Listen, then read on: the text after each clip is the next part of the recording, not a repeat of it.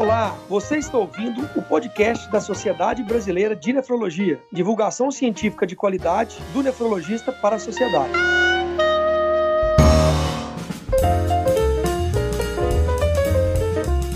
Olá, ouvintes do podcast da SBN. Eu sou o Daniel Calazans, vice-presidente da Sociedade Brasileira de Nefrologia, e hoje falaremos sobre exames básicos em nefrologia. E para falarmos desse importante tema e elucidarmos todas as dúvidas da população, tenho hoje o prazer de contar com o Dr. Marcos Bastos, doutora Larissa Luiz e doutor Luiz Cláudio. É uma satisfação enorme participar desse momento com vocês e eu gostaria agora que cada um pudesse se apresentar, falar de suas qualificações e principais atividades. Doutora Larissa, boa noite. Boa noite. Primeiramente, quero agradecer o convite para falar de um tema que eu sou completamente apaixonada, que é a ultrassonografia e nefrologia.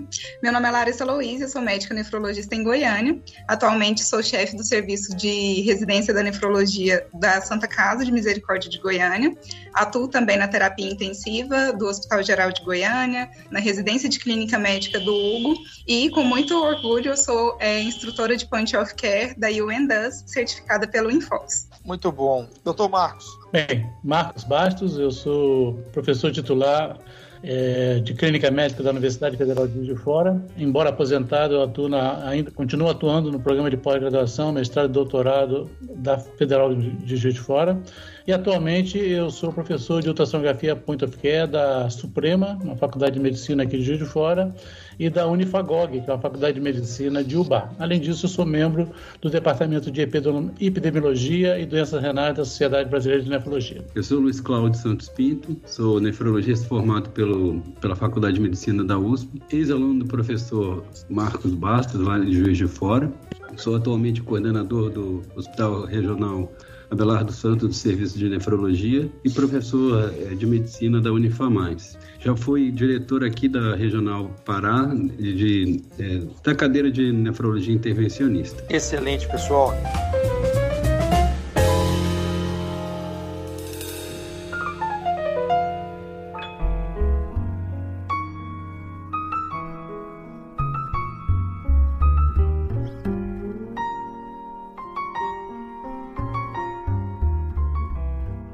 Começar agora perguntando para o doutor Marcos. Doutor Marcos, se pudesse elucidar para a população, o povo que nos escuta, quais são os principais exames para diagnosticar problemas nos rins? Eu costumo dizer que se eu tiver uma fita de imersão de urina, se eu tiver uma dosagem de creatinina e um ultrassom handheld, eu talvez consiga fazer 80% do diagnóstico das doenças renais a nível ambulatorial. Então, a partir disso, né, é, eu, a gente começou a incorporou a ultrassonografia é, como extensão do exame físico e hoje a minha prática diária é estender sempre o exame físico com ultrassom. E a gente não restringe esse exame do ultrassom ao trato urinário. A gente olha o rim, mas também olha coração, olha pulmão, porque, como eu costumo dizer, os nossos doentes não morrem de doença renal. A gente não deixa o nosso paciente do, é, morrer de doença renal. Nosso paciente morre de doenças cardiovasculares. Excelente, doutor Marcos. Perguntar para o doutor Luiz agora. Doutor Luiz, e qual, se você pudesse explicar um pouco o que é ultrassonografia para o povo leigo que está em casa, que nos escuta, e quais são as principais recomendações e indicação ao uso do ultrassom? Bom, é, a ultrassom point of care, na verdade, assim, é, uma, é difícil até mais ou menos a gente conseguir traduzir do inglês,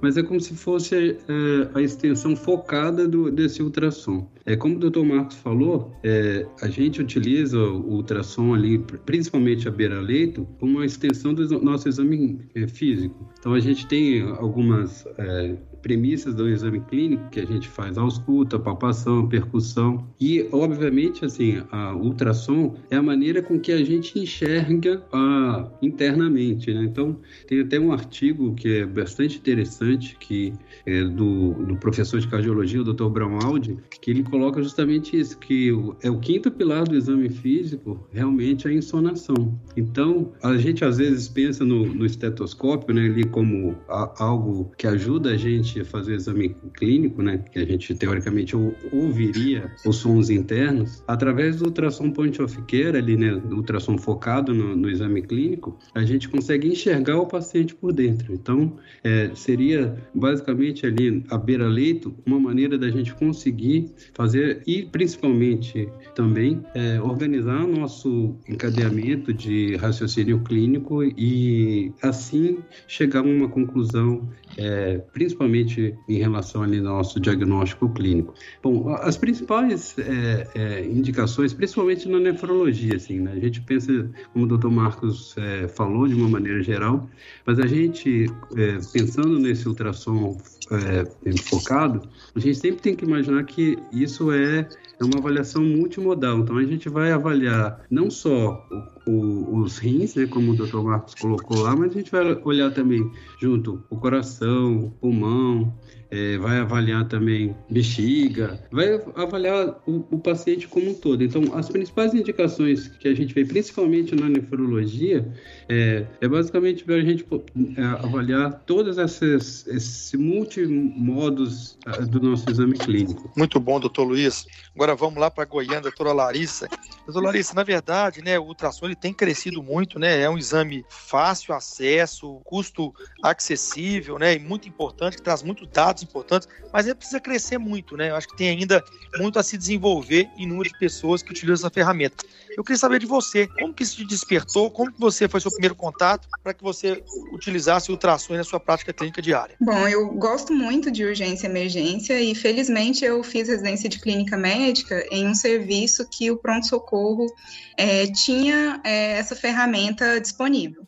Bom, então eu fiz clínica médica em 2016, 2016, 2017, e ali eu já comecei a despertar meu interesse pela ultrassonografia point of care. Ali naquele momento, eu já enxergava aquela ferramenta como algo é, muito importante, mas eu não tinha noção da dimensão é, do quanto aquilo poderia ajudar o meu paciente e me ajudar na tomada de decisões.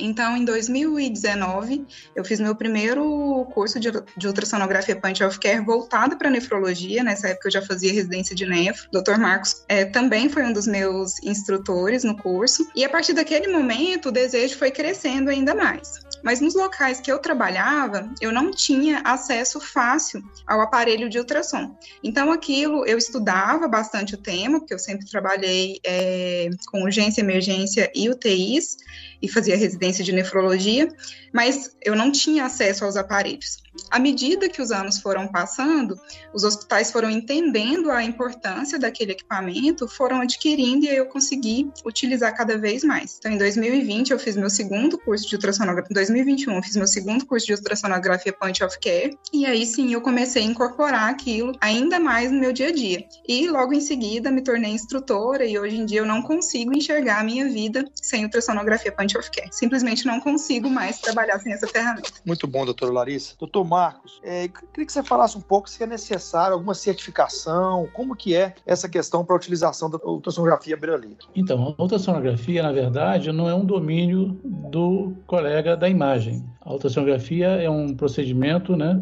é, até, até pouco tempo era um exame complementar que poderia ser utilizado por qualquer profissional médico. É, em função disso, e, por, e basicamente por necessidade dos médicos emergencistas americanos, esses médicos começaram a utilizar a ultrassonografia à beira-leito. E a partir disso, um movimento que começou nos Estados Unidos na década de 90, ele foi ganhando né, mais adeptos na década de 2000, as faculdades de medicina, particularmente em 2005, começaram a ensinar a ultrassonografia na graduação médica e hoje, nos Estados Unidos, 100% das escolas médicas já treinam ultrassonografia, já, já inseriram a ultrassonografia na graduação médica, bem como no Canadá. E a nível de residência, hoje, particularmente na emergência, no, na medicina intensiva, na cardiologia, é, a nefrologia agora está começando a acompanhar esse movimento fora do Brasil, né, e tá, é, a ultrassonografia, nessa ótica do point of care, ou seja, como extensão do exame físico, está sendo incorporada no treinamento é, dos nefrologistas.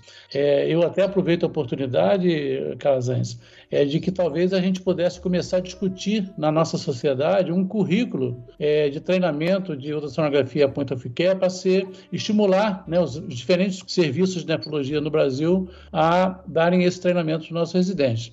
No estudo que nós fizemos e publicamos no Jornal Brasileiro de Nefrologia, 95% dos 517 colegas que responderam ao questionário têm interesse de aprender ultrassonografia para inserir na sua prática diária. É, e daqueles que já utilizam, a maioria utiliza ou só para fazer acesso vascular ou para biópsia renal. Por exemplo, ultrassonografia de pulmão, 33%, ultrassonografia de coração, 27%, entre aqueles que já atu atualmente utilizam. Então, e, consequentemente, isso não é um domínio do radiologista, isso é um domínio é, para o clínico utilizar o que, como foi colocado pelo Luiz, a insonação, que é o nosso quinto sentido, né? É o quinto pilar do exame físico. Ou seja, a gente poder, após um, uma inspeção, palpação, percussão e ausculta, agora insonar o nosso paciente conseguir mais informação clínica para que a gente possa é, né, melhorar a acurácia do nosso exame físico não existe necessidade de certificação para esse tipo de coisa. Muito bom, doutor Marcos. Pegando um gancho nessa pergunta, é, doutor Luiz, você utiliza mais ultrassom com mais no intuito de tomada de decisão, de realmente fechar uma, uma ajuda de apoio clínico, ou é, a emissão de laudos também acontece nos médicos que utilizam o ultrassom point of care como ferramenta? Não, é, isso é o que a gente havia é, deixado bem claro ali. Uma coisa é o ultrassom diagnóstico, né? Vai fazer com radiologista, tem o, é, vai atrás especificamente de um, de um diagnóstico em si. É, no nosso caso, no Point of Care, é, tenho até alguns colegas que perguntam assim, bom, já que você faz isso, né, Luiz, você usa no seu consultório, inclusive, por que, que você não cobra por isso? É, por que, que você também não emite lauda? Eu falo da mesma maneira que, por exemplo, eu não cobro para poder auscultar um pulmão, não, não cobro para poder é, fazer uma palpação, uma percussão. Então, é, isso faz parte do é, basicamente o nosso exame clínico. Então o objetivo é outro, não é fazer o diagnóstico. É, o objetivo é, é, aumentar a acurácia do nosso diagnóstico clínico. Então é diferente fazer um exame que a gente vai fazer com lauda, que a gente está realmente é, lá com o radiologista, que tem que fazer a sua certificação, como o doutor Marcos mesmo falou, ali é a extensão do nosso exame como clínico. Então a gente não precisa ser certificado, a gente já é médico para fazer isso. Então, excelente. Eu, eu sempre com, comento isso com os colegas. Excelente, doutor Luiz, muito claro. E agora, doutor Luiz, queria que você falasse um pouco sobre a, a prática né, dessa ferramenta, né? E ela realmente é, ela auxilia o nefrologista de várias formas. Como você acha que ela pode ser utilizada aí a nível de consultório, UTI, procedimentos? Sim. O que você acha da abordagem, doutora Larissa? Bom, hoje é, o, a ultrassonografia me ajuda desde é, o raciocínio clínico mesmo aos procedimentos que eu faço tanto em UTI quanto é, no meu consultório e nas, na diálise, né, no serviço de crônicos. Nas UTIs, é, falando de agudos, né, para o nefrologista, me auxilia desde a avaliação do diagnóstico da IRA, né, da principal hipótese diagnóstica da IRA, então me ajuda bastante ali naquele caso que eu estou pensando numa IRA pós-renal ou até mesmo é, uma síndrome de baixo débito, paciente com insuficiência cardíaca, né, então muitas vezes é o nefrologista que está ali na beira do leito fazendo exame cardiológico e indicando, por exemplo, utilização de dobutamina, né, ah, os procedimentos, né, por exemplo, o implante de um catéter venoso central para diálise é, e além do implante do catéter, a ultrassonografia vai me auxiliar no monitoramento de possíveis complicações, como pneumotórax, e inclusive no posicionamento do, desse catéter, né? Então, é, desde o início ali, desde o diagnóstico até a ponta final, inclusive para monitorizar é, volemia do meu paciente intradiálise. Então, eu consigo fazer esse monitoramento, por exemplo, com ultrassonografia pulmonar, para avaliar ali é, a minha UF, se eu estou atingindo de fato o que eu prescrevi para aquele paciente se está sendo eficaz. Um dos exemplos, né? Na diálise, nos crônicos, eu também faço ajuste de peso seco é, com ultrassom. Então, naquele paciente que chega ali é, às vezes com um peso interdialítico não tão significativo, mas com uma queixa de dispneia, a gente, inclusive, vai deixando um pouquinho o estetoscópio de lado, os pacientes, inclusive, já começam a pedir ultrassonografia, cadê aquele doutor que passa o aparelhinho aqui nas minhas costas? E aí a gente vai conseguindo, inclusive, melhorar a nossa relação médico-paciente, a gente fica mais próximo do nosso paciente.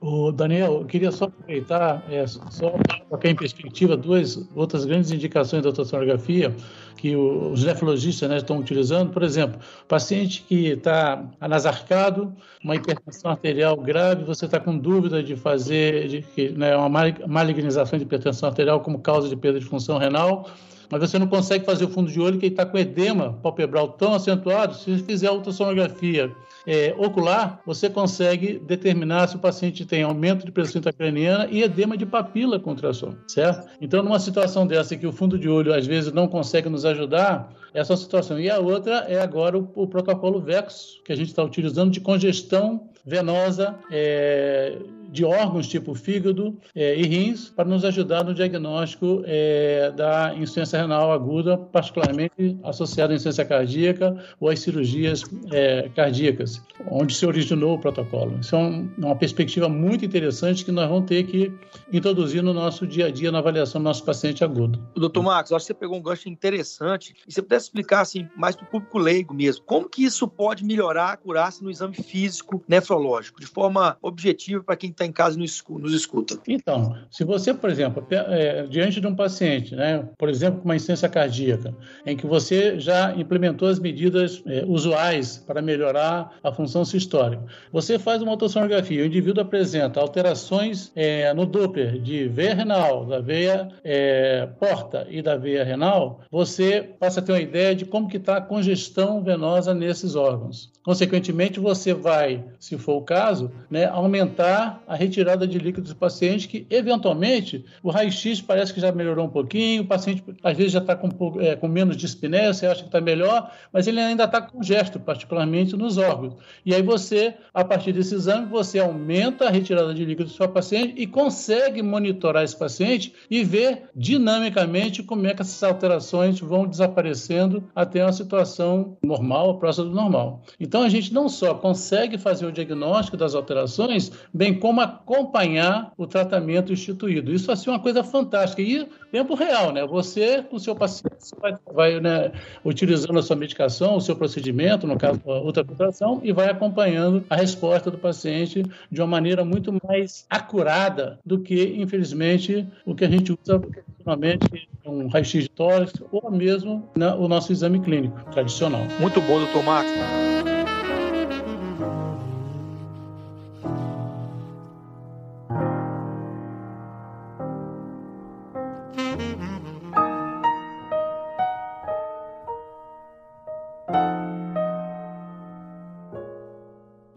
Agora, né? Já falaram realmente o quão o ultrassom é útil, né? E pode fazer uma abordagem realmente aí sistêmica e, e trazer uma série de indicações importantes aí realmente na tomada de decisão. Mas eu queria que você falasse um pouco agora, é, focando um pouco na parte de acesso vascular, né, Luiz? Essa questão da, do monitoramento das fístulas, como que o ultrassom pode ser útil aí na parte de, de desse monitoramento aí na parte vascular? Bom, então, é, a gente havia até é, comentado anteriormente sobre a importância ali para o nefrologista e outra coisa é bastante importante nesse monitoramento do, é, da, das fístulas. Né?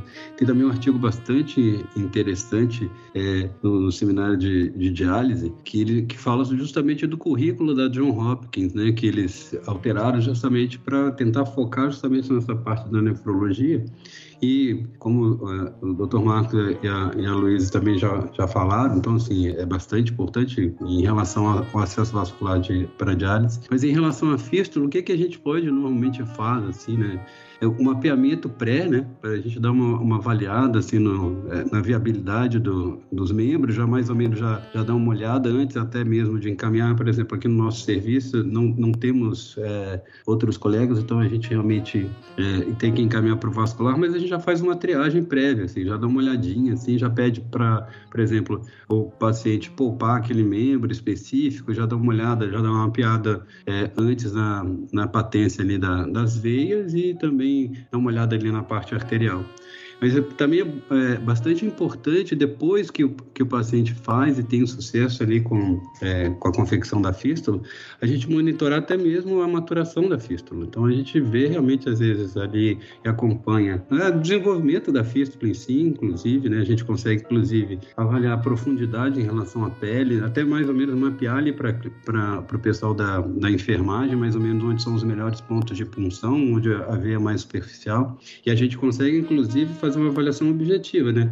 A gente tem parâmetros do CADOC, por exemplo, que tem aquela regrinha do 6, né? Que teoricamente é o tamanho da, é, do vaso, a distância para a pele, o fluxo sanguíneo. Então, a gente já faz aquela regrinha do 6 e, e avalia, inclusive, isso, ó, com acompanhamento da fístula, se a fístula desenvolveu os melhores pontos de punção, ou seja, a gente avalia antes de fazer a confecção do acesso vascular e depois também avaliando tanto a maturação. Tem alguns pacientes específicos que às vezes até tem uma, uma dificuldade de, de punção que me pedem também, assim como falou ali para mim, você fala assim, ah, aquele, o, o, médico do ultrassom, aquele que dá uma olhadinha no meu pulmão e também dá uma olhadinha aqui na minha fístula, porque estão errando as minhas fístulas, aí eu vou lá, dou uma olhadinha, dou uma mapeada para o pessoal lá da, é, é, da é, dos técnicos para ajudar a punção é, é, do acesso vascular. Luiz, me permite só acrescentar um, um, fato, um dado que é importante, né?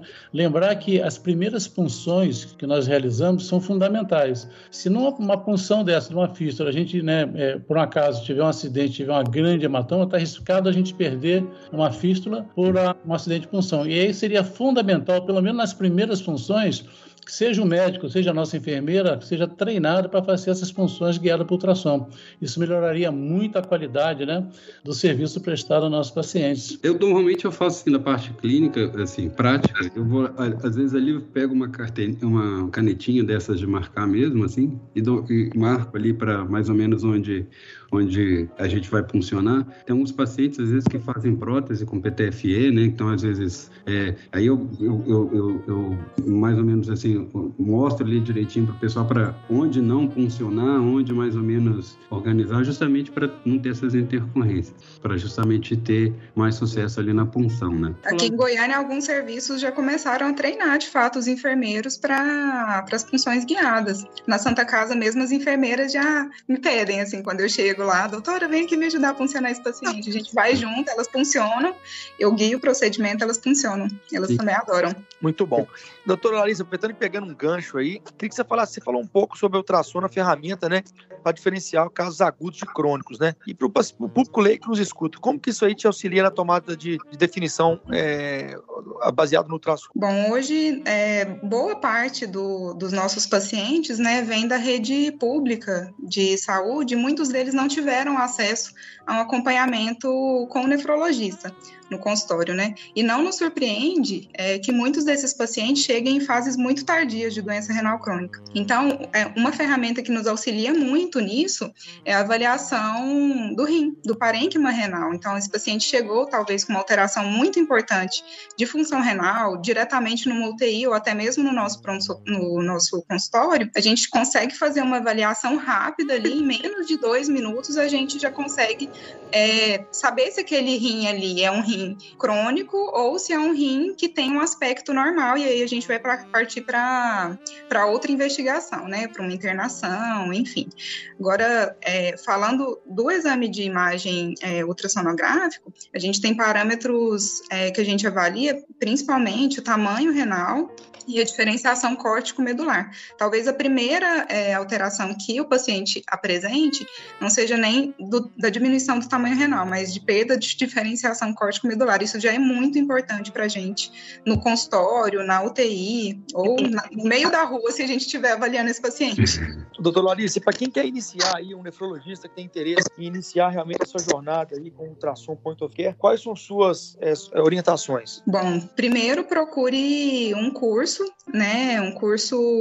A gente sempre vai apre aprender muito com pessoas responsáveis, né? Então, o ensino da ultrassonografia point of care, por mais que pareça simples, ele demanda uma responsabilidade muito grande, né? Então, é, nós conseguimos instruir de maneira responsável se nós estudamos é, de maneira responsável. Então, apesar de alguns parâmetros é, da ultrassonografia point of care parecerem muito fáceis, eles também levam o aluno a tomar conclusões erroneamente, porque ele acredita que aquele exame é simples. Então, é uma técnica fácil, que está ganhando muito espaço, mas que demanda grande responsabilidade. Então, a gente sempre orienta que procure realmente pessoas certificadas para ensinar, então, cursos que ofereçam isso e mantenham sempre uma rede de apoio, porque o que a gente acredita, né, todo mundo aqui que trabalha com ultrassonografia point of care, o que a gente mais gosta é de discutir esses casos ali em off, talvez. Então, a gente sempre envia, por exemplo, pocos cardíaco, a gente envia para um colega que tem mais experiência que a gente. Pocos pulmonar, a gente envia para uma. Eu sempre envio para Ana. a gente sempre envia para alguém que tenha mais experiência é, que a gente. Então a gente vai trocando figurinhas ali e aprendendo cada vez mais. Então é sempre importante, além de fazer um curso adequado, ter uma rede de apoio ali do lado para a gente discutir e trazer o melhor para o nosso paciente, né? Eu concordo, gênero, número grau, é, é, com a Larissa, que, assim, inclusive isso é um grande cuidado que a gente precisa ter, né? Assim, por exemplo, a gente às vezes que tem um pouco menos de experiência, né? Então, essa nossa diferença também com o point of care é justamente isso a gente normalmente pode partilhar essas imagens e discutir com pessoas mais experientes, né? Então, não é para fazer um laudo, é basicamente para discutir o diagnóstico em si, né? E, e, essa, essa, esse duplo cheque aumenta a segurança do paciente, né? Então, a gente não faz as coisas basicamente ali de, de pronto, a gente às vezes realmente, eu também a gente sempre faço isso, normalmente a gente manda ali para para Ana mesmo, porque ela, ela adora ultrassom de pulmão e ela começa a contar. E ela faz todo mundo se apaixonar em palcos é. pulmonar, né? Impressionante. contaminar todo mundo, aí você começa a querer só estudar ultrassom de pulmão, né? E aí assim a gente vai. Muito bom, pessoal. Estamos chegando aí na reta final. O papo está passando num minuto, está sendo muito agradável aí esse momento com vocês. Vamos chegar nas considerações finais. Vou passar a palavra primeiro para a doutora Larissa, se despedir de todos, fazer as considerações finais. E eu só tenho a agradecer. Eu acho que realmente a divulgação do crescimento né, é, uma, é uma ferramenta muito útil aí, que tem que crescer cada vez mais para melhorar a prática clínica. Então, eu deixo com vocês aí as considerações finais finais, doutora Larissa. Bom, então eu quero me despedir de vocês, é, agradecendo o convite, né, para falar de um tema que nós somos completamente apaixonados, que é a ultrassonografia point of care, e deixar um conselho para todos que estão é, querendo iniciar nesse mundo da ultrassonografia point of care, que é estudar, procurar pessoas responsáveis para instruí-los e realmente investir nessa ferramenta, porque ela, de fato, tem o poder de mudar a sua visão em relação ao paciente, ao diagnóstico e melhorar ainda mais a segurança dos procedimentos que você vai fazer com o seu paciente para chegar no diagnóstico e até para o tratamento dele, né? Então, uma ferramenta muito acessível, é, de uma curva de aprendizado relativamente curta se você se dedicar. Então, realmente vale muito a pena investir é, no estudo da ultrassonografia point of care. Doutor Marcos. Bem, Daniel, é, mais uma vez eu queria agradecer a atenção sua e da Sociedade Brasileira de Nefrologia de mais uma vez é, é, ofertar um espaço para nós falarmos sobre a ultrassonografia point of care na nefrologia, é, tentar estimular os nossos colegas a entender como né, que esse quinto sentido, ou seja, visualizar abaixo da pele, passa a ser fundamental para nós melhorarmos a acurácia do exame físico. É com o apoio da sociedade e liderado pela sociedade que com certeza nós vamos implementar ou adicionar mais essa prática na, na, na nefrologia brasileira, tornando cada vez de melhor qualidade. Muito obrigado. Doutor Luiz, suas considerações finais, muito obrigado aí. Bom, então eu agradeço a, a, a, o convite, já deixando bem claro que eu sou o mais café com leite de todos aqui, o menos, o menos gabaritado, é, mas um, não tão menos apaixonado do, é, nesse meio, assim, nesse assunto. É, e a gente entra nesse assunto por um motivo só, é simplesmente fazer o melhor que a gente pode pelo nosso paciente. Ele é o meio, ele é o começo e ele é o nosso Exatamente. E a gente tenta fazer melhor e uh, o Point of Care ajuda a gente a fazer melhor. Isso com certeza absoluta. Eu tenho certeza absoluta que com o Point Care, o ultrassom Point of Care, eu sou o melhor médico do que eu já fui. Eu tento sempre melhorar todo dia. Isso mesmo. Muito bom. Muito obrigado, viu? Foi um prazer aí conhecê-los aí, tá? O Luiz já.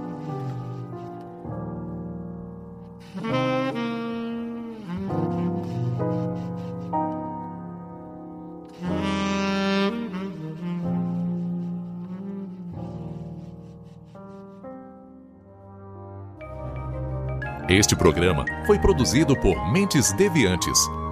deviante.com.br. Este programa foi editado por Tapcast. Edições e produções de podcast.